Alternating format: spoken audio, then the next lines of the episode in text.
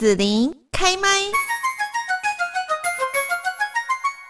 我们今天呢，在节目这边哦，要跟大家来聊聊，就是说哦，其实我们从大概疫情开始哦，就助长了一波呃，对于数位的一个使用。那这个对于年轻人来讲哦，应该就是还可以啦。比方说，现在到外面去啊，那个餐厅要点餐的时候。可能你就是必须要用那个呃扫 QR code 的方式哈，上网去啊，开始点这样你才可以吃得到饭了。然后呢，有一些地方可能它的呃付费啦，或者是说你要排队。你都还要先扫码哈，你才可以呢，呃，有这样的资格哈，再进一步下去做什么这样？这样对于很多的年纪大的朋友来说，其实是感觉很不便利哈。那甚至就是说，他只好不得不被迫放弃了某一些哈他的呃一些想要做的选择哈。那我们今天呢，在这个节目当中哈，就是邀请到了这一位哦，呃，他呢在很多的一个授课跟体验上面。是非常有经验的。那最近呢，也呃希望说，为了一些大龄的呃这个公司啊，或者是说呢，哦、这样子的一个消费使用者，然后去培训一些大龄体验大使哦。我们觉得这蛮有趣的，我们就邀请到了林秋文老师、Cathy 老师哈，在节目当中跟大家来谈谈为什么要去做推广大龄体验大使这件事情。那现在呢，就先请 Cathy 老师跟大家来问候一下。嗨，子琳好，各位听众大家好，很开心今天来那个子琳开麦，聊一聊体验大使的这个故事跟过程。嗯，好，我们先请 Cathy 老师哈、跟大家来谈一下，就是呃，我们先讲说大龄体验大使，这是一个什么样的概念？好，要讲大龄体验大使之前，可能要重新先定义一下什么叫做体验大使。嗯，这个是一个专有名词，可能一般的民众比较不清楚，或企业也可能不明白什么叫体验大使。说白话哈，它就是过往各位常常在讲的秘密课或者是神秘课的概念。那为什么现在不讲秘密课或神秘课呢？最主要的原因是这样的。过去呢，在神秘客跟秘密客的使用上面呢，曾经有媒体在运用这样的一个评鉴集合的时候呢，有一些情境比较偏误，比如说银行过了三点半，秘密客、神秘客还是进去集合，那造成银行呢，它在结账上面的流程受到延误，又或者是会刁难呃。呃，餐饮业者提供一些无法做到的客制化服务，那因此多数人对于秘密客跟神秘客，不管是企业第一线员工或者是民众，对于这样的用词开始有一些黑化的感受。嗯，那也人人避之唯恐不及啊，特别是第一线服务人员。那第二个是对秘密客、从事秘密客、神秘客这样的呃这个职业人员呢，也感到自己。不被重视，有一点像我们台语讲的，叫做“够狼玩的套路”。那因此呢，呃，现在也因应国际有一个呃 SDGs 十七项的指标，里面其中有一项就是关怀员工健康，它是 SDG 三。那呃，也因应这样呢，所以我建议要证明。在今年年初，我已经证明，就是它的名字叫做体验大使，它是代表消费者来帮企业体验你服务的过程，所以我们现在开始就称之为体验大使。后续我也会再做一些补充，好，嗯，那呃，这个是呃，先说明一下为什么叫体验大使。那第二个，刚刚呃，子琳有提到，就是。哎，什么叫做大龄的体验大使？对吧？对，对。那我先说大龄的这个部分呢，呃，我们要讲的是消费者的定义。嗯哼哼。刚刚这里有提到啊，哎，这个年轻人其实我们称之为数位原住民，他们仿佛出生就很会用科技。对，手机这样随便对任何东西，虽然不懂，但是稍微摸索一下他就会了，这样。对对对对。嗯。可能只用到我们大概五分之一的时间，他就完成了这个。是啊，是啊。但是。对于呃比较高龄，大概呃五年级以上，呃五十岁以上的这些消费者来讲，我们通常就称之为大龄。好，我们不称之为银发或熟龄，因为现在的健康，呃这个照护的关系，大家越来越长寿，它顶多称之为大龄。对他们来讲，可能对科技没有这么的友善，在使用上会卡卡。那因此呢，在消费环境，现在呃大家都知道，服务业很缺人力啊，所以一定是用科技来辅助的。那怎样帮助这些大龄，他们在接受这些服务的时候可以更友善，所以他就称之为大龄友善的体验大使。他会用呃，你是一个大龄者的角度来体验这个服务，回馈给业者，是这样的一个概念。对，嗯，是好，那呃，其实我们还是很习惯啦，就会叫秘密课哈，感觉好像也比较有这个神秘的感觉哈，新这个新奇的感觉，但是就是说也避免说呃，让这个被被被怎么讲被稽核，或者是呢被这个感受的这些员工们有。不好的一种心情的感受跟感觉哈，所以我们现在就是希望大家就改称为体验大使的方式哦。那我们特别要来讲一下，就是说，那企业会需要这些体验大使哈，然后来做这样的一个呃集合啦，或者是说做一些消费上面的感受来回馈吗？嗯，是需要的。我特别讲一下为什么他需要哈。嗯，呃，我举个例子哈，在呃《经理人》杂志曾经做过一个调查。多数的消费者呢，他在接受服务过程当中，如果有感受不佳的时候，嗯，会真正去客诉或者积极争取的顾客，其实不到九 percent，也就是说呢，有九十一 percent 的顾客他会选择离开，转换别的品牌，或是离开这个场域，嗯、对，不会再成为。这我绝对可以深刻的感受，因为我发现我我每次啊，对于某个服务不太满意，然后我觉得说我应该要反映一下给给这个我选择的公司知道的时候，我发现绝大部分他们的员工或者是客服人员，他都搞不清楚状况，然后他都会觉得说，那他也没办法，因为公司规定就是这样。但我们学过的人就知道，你永远都不要跟客户说公司规定。对，这个是一个禁忌。嗯，那也因为这样，还有另外一种状况，除了他说是公司规定之外，第二个是因为店长有要求，所以呢，顾客的声音他会尽可能压下来，也就不会到达总部。为什么要压下来啊？因为这会影响到 KPI 嘛。Sometimes 店长或者是说中间的主管会希望直接去处理掉，把他们的名义是直接让顾客呃这个抱怨直接处理。啊，问题是就没有处理呀？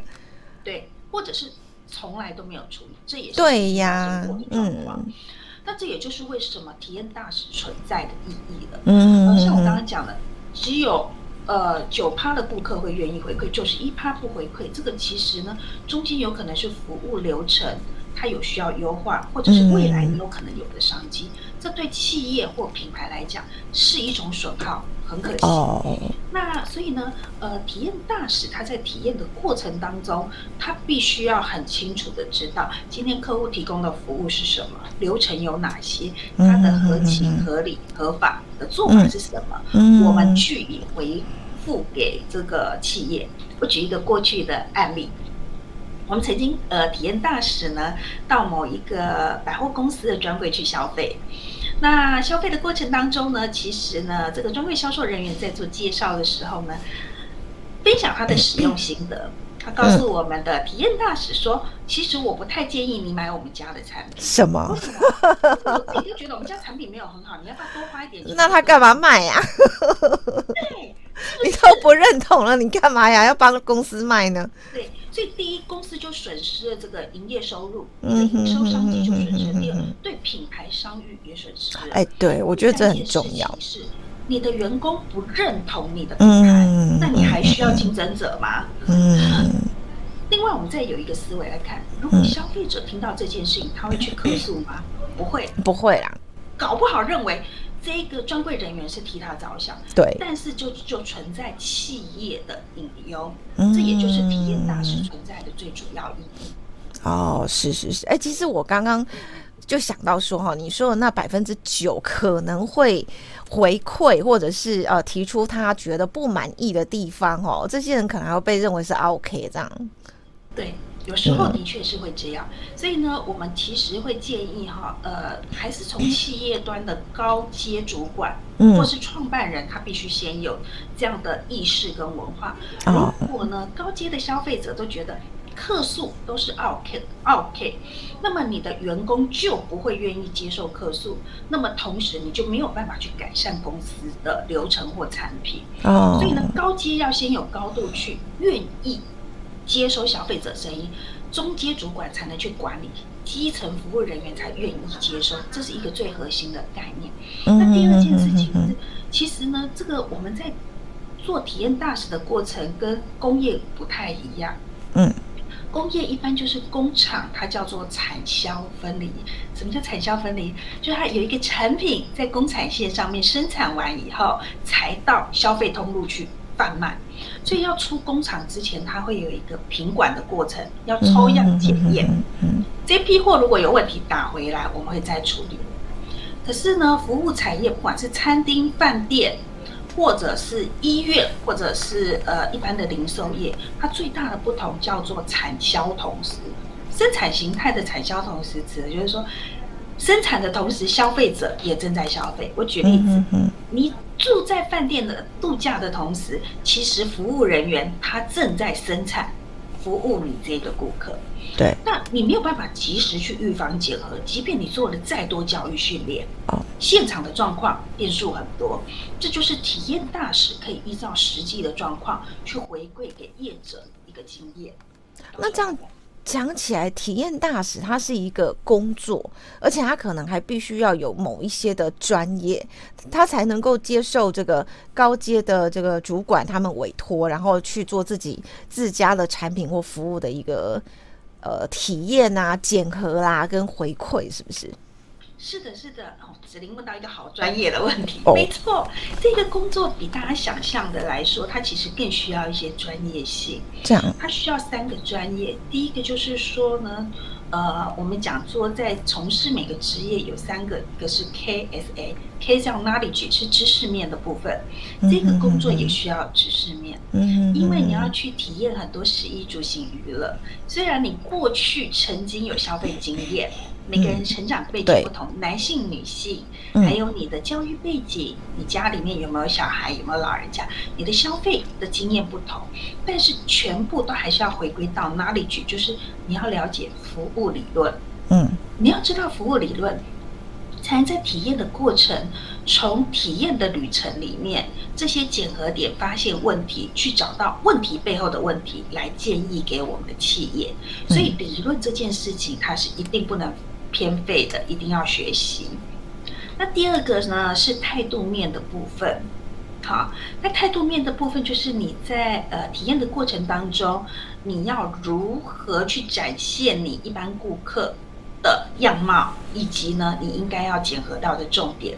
这里面呢，我们有红绿灯的原则。红灯就是绝对不能做的事，因为你做了可能会害服务人员失分或造成他们的困扰。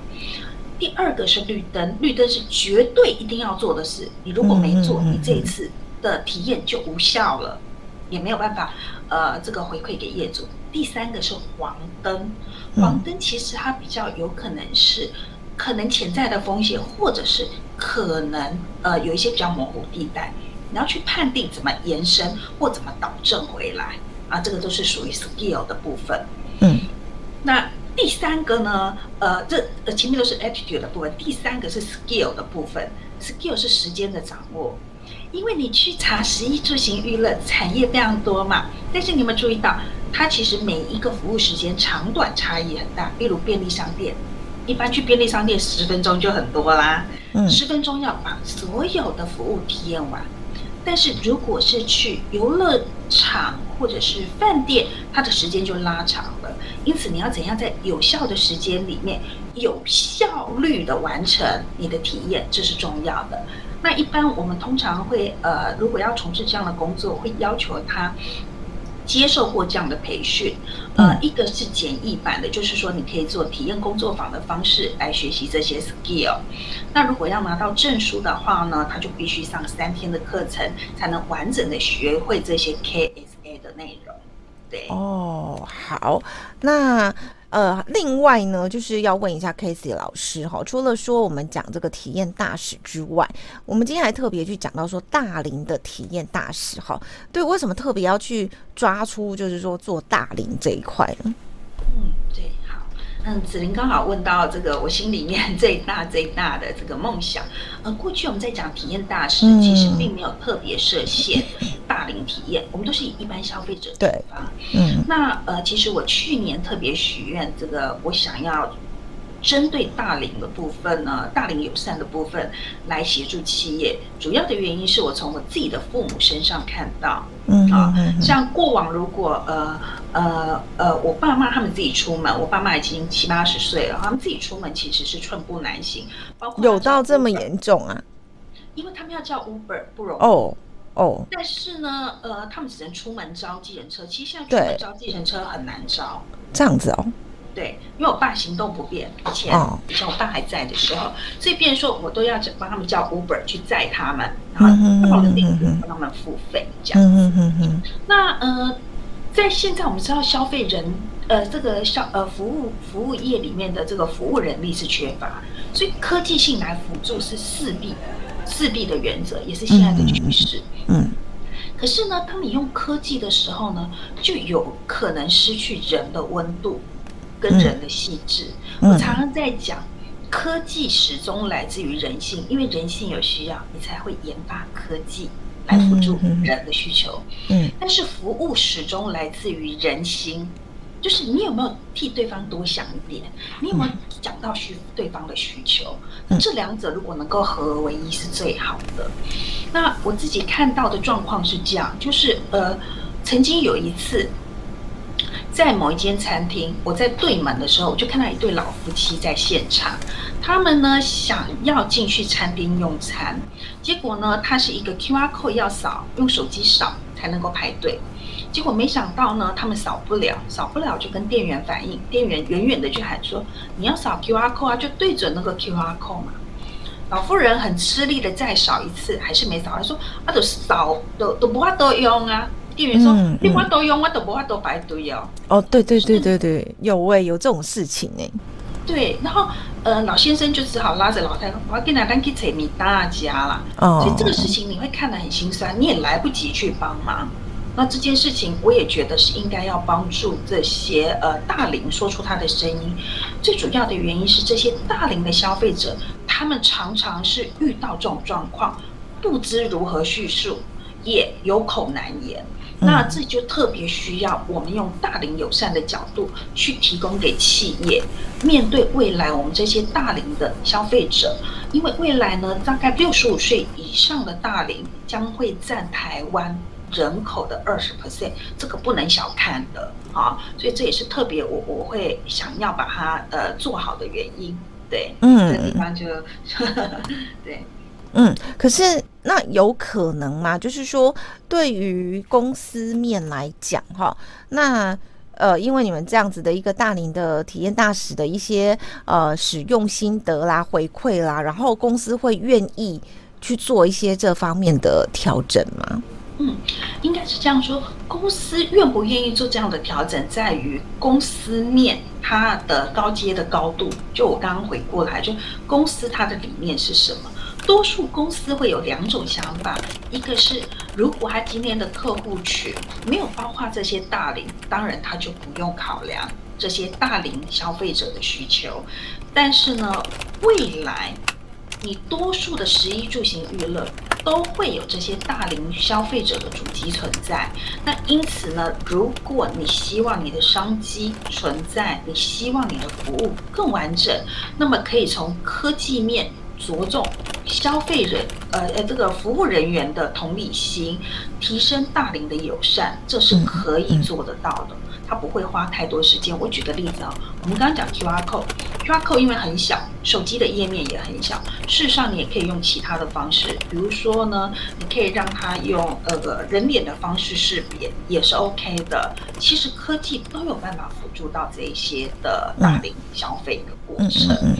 那呃，我相信接下来企业会面临的挑战就是，他们愿不愿意多一点同理心来提供这样的有温度服务？对，嗯嗯，好，相关的这一些呃大龄体验大使的一个训练，或者是说相关的概念哦，不知道说哪边可以去看得到呢？嗯呃，我这边呢呃有跟那个呃。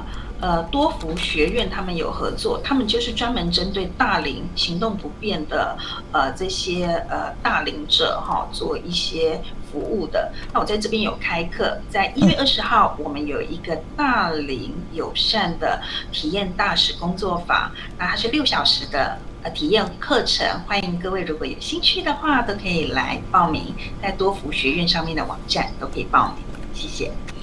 好，那今天呢，我们在节目这边哦，就是邀请到了林秋文老师，Casey 老师哈，呃，也是维珍气管顾问有限公司的执行长，呃，同时呢，就是有许多哈这一些呃之前神秘客的专案哦，或者是神秘客培训的一些经验。好，那我们今天在这边呢，就谢谢 Casey 老师，也特别跟大家来分享哦这个比较新的一个概念——大龄体验大使。那今天就谢谢 Casey 老师喽。谢谢子玲，谢谢，嗯、拜拜。拜拜。